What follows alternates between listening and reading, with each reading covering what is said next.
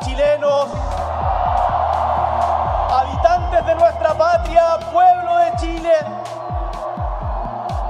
esta tarde, por primera vez, les hablo como presidente de la República.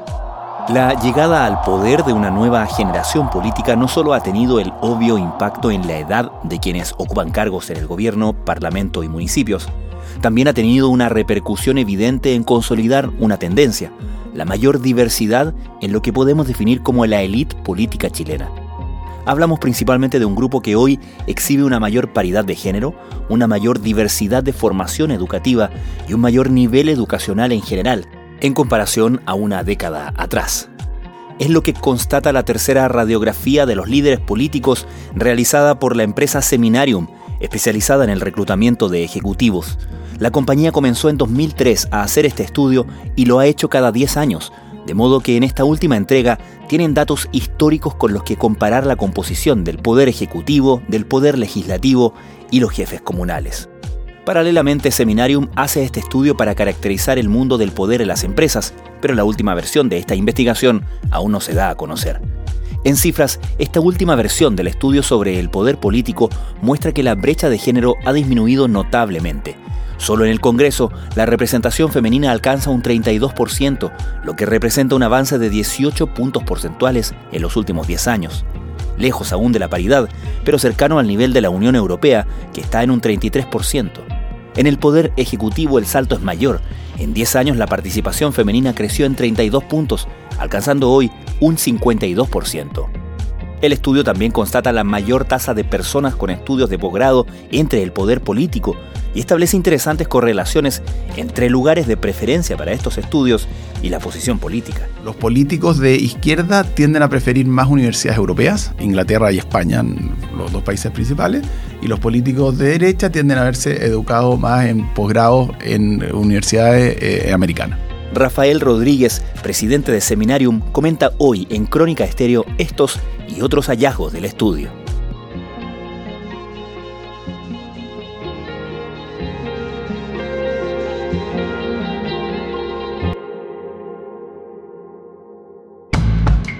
Desde la redacción de la tercera, esto es Crónica Estéreo. Cada historia tiene un sonido. Soy Francisco Aravena. Es miércoles 19 de abril.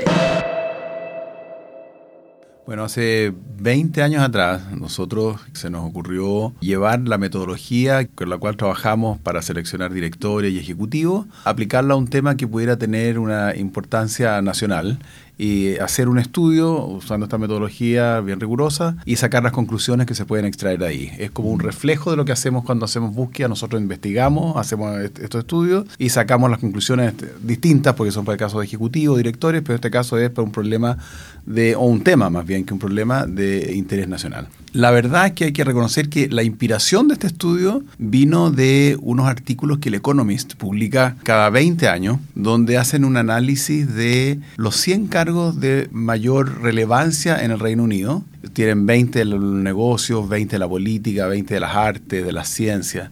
Y eso nos dio la idea de, ¿por qué no hacemos esto también en Chile? Y veamos qué tan concentrada es nuestra sociedad en los puestos de liderazgo. Y eso fue lo que hicimos en el año 2003, 2013 y ahora lo estamos haciendo en el 2023, tanto para los, para los grupos de políticos como del mundo corporativo. En el año 2023 terminamos el estudio de los políticos y ahora estamos haciendo el del mundo corporativo, que lo vamos a lanzar también a unos meses más, porque es harto trabajo, es bien largo hacerlo. Interesante porque eh, la comparación no solamente de los dos de manera estática, sino que de la dinámica de, esa, de esos números, de esos resultados entre los dos, eh, nos va dando buena cuenta del estado de las cosas en el país también, ¿no? Así es, da cuenta de la evolución, en el fondo, que va teniendo esas variables que uno observa. Y lo que hemos observado es que a partir de una sociedad también bastante concentrada. Yo me acuerdo que en el mundo corporativo el 84% había estudiado en colegios particulares pagados en el 2003, los que estaban en posiciones de liderazgo del mundo corporativo, y un 54% había estudiado en uno de 10 colegios. Como en Chile hay cerca de 11.000 establecimientos educacionales, eso imagina lo, lo que significa efecto de concentración.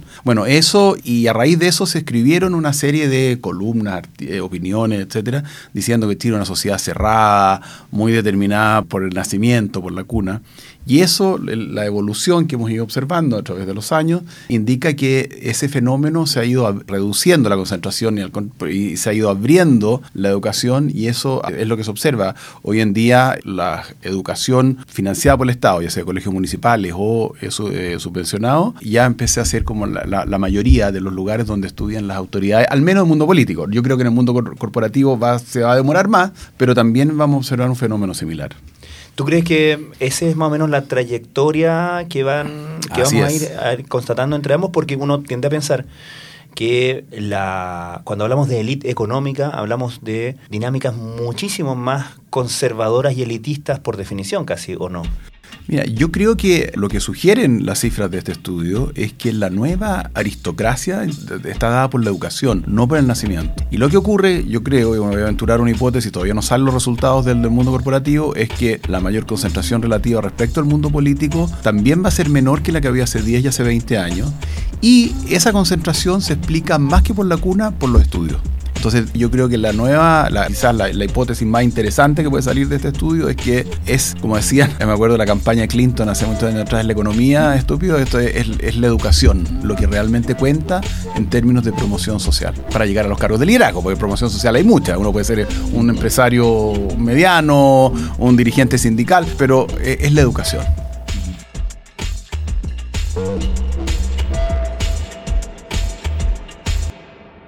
Vamos a los resultados presentados ahora en el estudio que dice relación con los líderes políticos particularmente. Uno ve los resultados así a grosso modo y es inevitable pensar que esto está dado por la ascensión al poder de una nueva generación. Principalmente esa, esa diferencia de extracción es más generacional, ¿o no? ¿Esto es lo correcto? ¿Hay una, un correlato ahí? Sí, a mí me hace mucho sentido. Yo creo que el gobierno, el actual gobierno se propuso impulsar la paridad. No vamos a retroceder de lo que logramos en la Convención Constitucional, que es el criterio paritario lo dijimos ayer en nuestro discurso y lo mantenemos, las mujeres van a ser protagonistas. Y predicaron con el ejemplo, porque en el Poder Ejecutivo, que es la suma del presidente más los ministros y subsecretarios, las mujeres representan un 52% en el gabinete primero, que es donde está hecho el estudio, también hay uno, se consigna cuáles son los cambios, pero hasta marzo. 52% son mujeres y eso representa un cambio muy significativo respecto de hace 10 años atrás, cuando era el gobierno de Sebastián Piñera 1, donde habían 20 y algo por ciento de, mujeres. Y ahí hay un cambio de diseño. Ahora. Claro, intencionado. Intencionado, efectivamente, y que eso se atribuye a las declaraciones y a los propósitos que ha tenido el gobierno en términos de paridad, el actual gobierno. Ahora, sin embargo, esto es parte es estructural y parte de diseño. ¿Y qué es lo que yo llamaría estructural? La diferencia que se puede observar a nivel de poder legislativo. Perdón, pero ahí también hay una modificación legal que permite o que impulsa la mayor paridad de género. Sí, pero al final la elección, los electores eligen a quién pueden elegir por un hombre o una mujer. Entonces ahí yo diría que tiene que ver con el avance de género dentro del nivel decisional político, en el cual Chile ya está alcanzando niveles comparables con los de la Unión Europea. Y eso es muy significativo porque son muchos puntos más que lo que había hace 10 años atrás y cierta había además que eran más que hace 20 años atrás. Entonces uno podría observar que el fenómeno de la paridad está en marcha en Chile. Todavía no, no se llega al 50% en el poder eh, legislativo, pero estamos camino a probablemente, no sé si a 50 o se va a estacionar en tipo 40 o 40, entre 40 y 50, lo que sea, es más que lo que ha sido en el pasado. Mandaron a hacer poleras especiales para la ocasión, es que luego de tres meses en el Congreso y a pesar de no conseguir un acuerdo transversal, la Cámara de Diputados aprobaba así el proyecto sobre paridad en un eventual órgano constituyente. Y que yo no me imaginé nunca que a poco tiempo de haber aprobado las cuotas, que duramos más de 10 años en conseguirlo, tengamos hoy día paridad. Estás escuchando Crónica Estéreo, el podcast diario de la tercera. Hoy, Rafael Rodríguez, presidente de Seminarium, comenta los hallazgos de la radiografía al poder político chileno presentada por la compañía.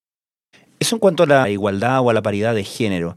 ¿Qué pasa con los otros puntos abordados en el estudio? Por ejemplo, el factor de colegio, si la gente ha estudiado en colegio particular o en colegio público. Bueno, eh, se nota eh, respecto de, de las décadas anteriores un crecimiento, un aumento de la participación de los colegios públicos, o sea, o financiados por el Estado, como decía. ¿Eso incluye, perdón, los subvencionados? Los dos, claro, municipales y subvencionados. Y por otro lado, un aumento de la participación de universidades distintas de la Chile y la Católica. Que era otro gran... Otra gran concentración. Otra gran concentración de toda la... Así es. El, establishment político, por así, decirlo, ¿no? Y yo diría que la, que la conclusión más interesante que, que sale en términos de la educación, como decíamos hace un momento, que la educación es el factor de, de elite, pero que esa elite es tanto de la izquierda como de la derecha, porque hicimos una separación también entre políticos de izquierda, derecha e independiente, en que ambos tienen niveles educacionales muy parecidos cuando llegan a, la élite. Los caminos, sin embargo, son distintos. Los políticos de izquierda tienden a estar más en, colegios subvencionados o, directamente estatales o públicos y menos en colegios particulares pagados como los políticos de derecha. Ahora, los de izquierda van mucho más a la Universidad de Chile, categóricamente más a la Universidad de Chile, mientras que los de derecha van relativamente más a la Universidad Católica. Y cuando llegan a los posgrados, se nota un fuerte aumento de los posgrados o sea, en primer lugar, el, número político es un posgrado aumentado. Y en segundo lugar, los posgrados en Chile están teniendo mayor preponderancia que los posgrados en el extranjero. Y los políticos de izquierda tienden a preferir más universidades europeas, Inglaterra y España, los dos países principales, y los políticos de derecha tienden a verse educados más en posgrados en universidades eh, americanas. Eso yo diría que son, pero al final del día son los mismos grados académicos obtenidos en, en diferentes lugares. Interesante esa, esa distinción, porque seguimos viendo dentro de una misma categoría de por ejemplo, posgrado, igual uno ve una diferencia izquierda-derecha. Sí, pero es es el mismo, es como, ¿cuál es la diferencia entre ser abogado de la Chile o abogado de la Católica? Eh, son los dos... Hay gente que te mataría por, ah, sí. Pero a efectos de todas las consideraciones que se hacen aquí, son los mismos grados académicos en universidades similares en, en, términos de, de, prestigio, y por lo tanto uno podría decir dos abogados son equivalentes, a efectos de la gestión pública. ¿Qué son los posgrados? Son ciclos de estudios que se cursan tras la graduación de una carrera universitaria o la obtención de una licenciatura. Nuestros programas de posgrado, tanto magíster como doctorado, son programas multidisciplinarios que combinan las disciplinas que componen a nuestra facultad. Desde los programas de posgrado que imparten sus e institutos, la Universidad de Chile brinda una formación integral. Hay un tema importante que tú en tu columna que acompañaba los resultados del estudio del domingo pasado en la tercera, subrayabas también este dato, el hecho de esta diferencia que uno ve, por ejemplo, si va a los estudios de posgrado en diferentes puestos del poder político, ¿no? El 78,1% del poder ejecutivo tiene posgrado, el 42% de los senadores tiene posgrado, el 25,8% de los diputados tiene y el 10% de los alcaldes tiene posgrado. Es decir, uno va en orden decreciente según estatus, estatus me refiero a, la escala en, en la jerarquía política, ¿no? Correcto. Si uno considera que el Poder Ejecutivo es la principal, efectivamente ahí uno observa el mayor porcentaje mayoritario de posgrado, incluso con bastantes doctorados, no solamente con niveles de magíster, porque posgrado uno incluye eh, magíster y doctorado. Efectivamente es así y ahí yo quisiera hacer como una, otro punto bien importante, es la diferencia que se produce como tú me señalas, vamos descendiendo el porcentaje posgrado en la medida que pasamos desde el Poder Ejecutivo al Legislativo. Y el Legislativo pasa por primeros senadores más alto que diputados. Ahora, sin embargo, hay un salto discreto y muy importante cuando uno llega al nivel de alcalde. Sí, eso llama muchísimo, muchísimo la atención porque lo junto con otro dato que tiene que ver con los alcaldes que tienen licencia secundaria o técnica o estudios universitarios incompletos, es decir, que terminaron cuarto medio, por así decirlo, y quizás tengan algo de educación universitaria, pero no alcanzaron a terminar o no, no siguieron, digamos, los estudios universitarios. Y es un 48,4% de los alcaldes que tienen esa, esa categoría. Sí, a ver, hay, hay que hacer ahí una, una, una referencia, una diferencia. Y es que los alcaldes son en Chile cerca de 350 alcaldías, 340 y algo. Nosotros hicimos una separación, o sea, tenemos las cifras para todo el conjunto, pero nos dimos cuenta que había una separación entre las alcaldías de ciudades más grandes de las más chicas. Ah. Y, las, y, las, y los alcaldes de las 50 comunas más grandes de Chile, sus estudios son muy similares a los de los diputados. Ya. Pero si uno deja los, los alcaldes que no son de las 50 comunas más grandes, ahí sí que el, el nivel disminuye y es regresivo en cuanto a, a participación de género y es muy alto el porcentaje de personas que no tienen educación universitaria. Ahora, estas alcaldías manejan cerca del 50% del gasto municipal en Chile. Entonces, hay un tema, legítimo que, que, una persona que no estudió nada pueda pretender llegar a ser alcalde y es legítimo que lo sea. Sin embargo, ahí hay una diferencia con respecto al resto del, del universo de los líderes políticos que llama la atención que nos habla también de la centralización en, en, nuestro país también, ¿no? No, la centralización está medida en otra dimensión. A ver. Que es la de la coherencia que hay entre la representación de una zona geográfica, una ciudad, y respecto del origen de los estudios de la persona que la representa. ¿Qué nos dicen esos datos? Nos dicen que Santiago está eh, sobre representado, lo cual significa, indica que hay políticos de Santiago que representan a regiones que no son donde ellos estudiaron. Difícilmente una sorpresa, por cierto. Claro, bueno, eh, pero no deja de ser, o sea, otra cosa es, es ver cuánto sin duda, es. Sin duda. Y los, lo que sí es que en el caso de los alcaldes, ese desajuste entre la representación y el origen de los estudios se da mucho más en la coherencia. O sea, en general, a nivel de gobierno local, se tienden a elegir personas que son de la, de la localidad.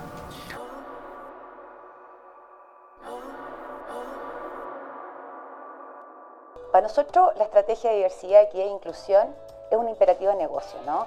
Eh, que está metido en todas las decisiones, acciones que tomamos. Rafael, quería preguntarte, valiéndome de tu experiencia a través de Seminarium, en términos de reclutamiento de ejecutivos. Uno tiende a pensar que estas cifras estos datos, estos criterios que están comprendidos en este estudio, son valorados de manera distinta por quienes toman decisiones de reclutamiento en empresas para puestos ejecutivos. ¿Cuánto crees tú que ha cambiado o ha evolucionado, si se puede usar esa palabra, la comprensión del valor de la diversidad, si es que he entendido como tal, por cierto, entre quienes reclutan ejecutivos, ¿cuán, cuánto se ha abierto en ese sentido las puertas a personas de un background distinto que el tradicional? Mira, es un proceso que nosotros lo notamos en los requerimientos de nuestros clientes, desde empresas que nos piden reclutar específicamente con nombre y apellido mujer o mujeres, y desde otras que tienen peticiones de que la lista corta de candidatos que se presenta sea paritaria, por ejemplo, o tenga un 40% al menos de mujeres. Ese tipo de cosas hace 10 años atrás nunca o muy rara vez, alguna vez se contaban con los dedos de una mano. Hoy día es mucho más frecuente que eso ocurra, lo cual indica que tema de, de, la paridad está en movimiento en las empresas porque nos piden y se preocupan del tema de la paridad de género. Eso permanentemente se ocurre en esas conversaciones. De hecho, en los últimos directorios, las AFP han incluido eh, más mujeres que antes antes el tema de, la, de hombre o mujer no se no era, no, era un, tema. Y en términos de, por ejemplo, de qué universidades vienen o de qué tipo de colegio vienen. Me parece que hay dos cosas y aquí quiero hacer un punto que no, que no, no habíamos tocado y es que el origen social, llamémoslo así, en, en sobre eh, se concentra en determinados colegios, por ejemplo, sigue existiendo, pero está siendo mucho más atenuado que lo que en el pasado. Un re reflejo de esto es el, porcentaje de participación de la Chile y la Católica dentro de los líderes políticos, que ha ido disminuyendo en el tiempo, y lo mismo va a pasar con los primeros 10 colegios y con los primeros. Ya se nota en los colegios, en el origen de los de estudio de los colegios de los políticos actuales. Ahora, a mí me, me parece que es un tema de, de relevancia el considerar lo que está pasando en los ciertos colegios que son como puentes que transportan personas desde el mundo de los colegios de educación pública hacia los puestos de liderazgo.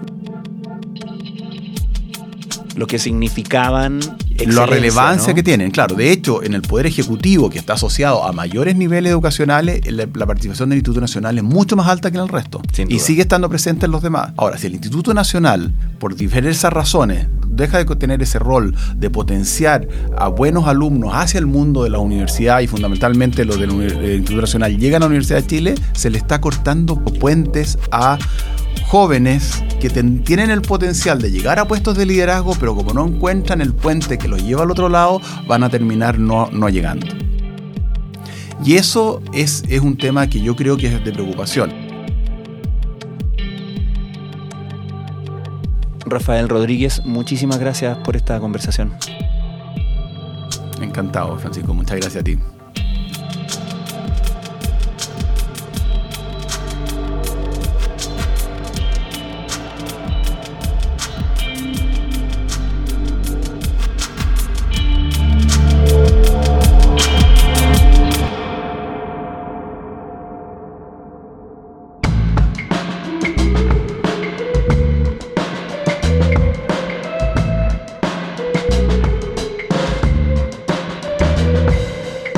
Crónica Estéreo es un podcast original de La Tercera.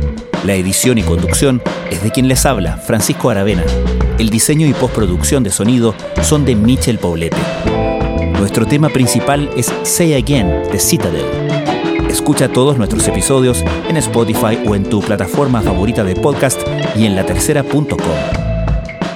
Nos encontramos mañana en una nueva entrega de Crónica Estéreo. Cada historia tiene un sonido. El podcast diario de la tercera.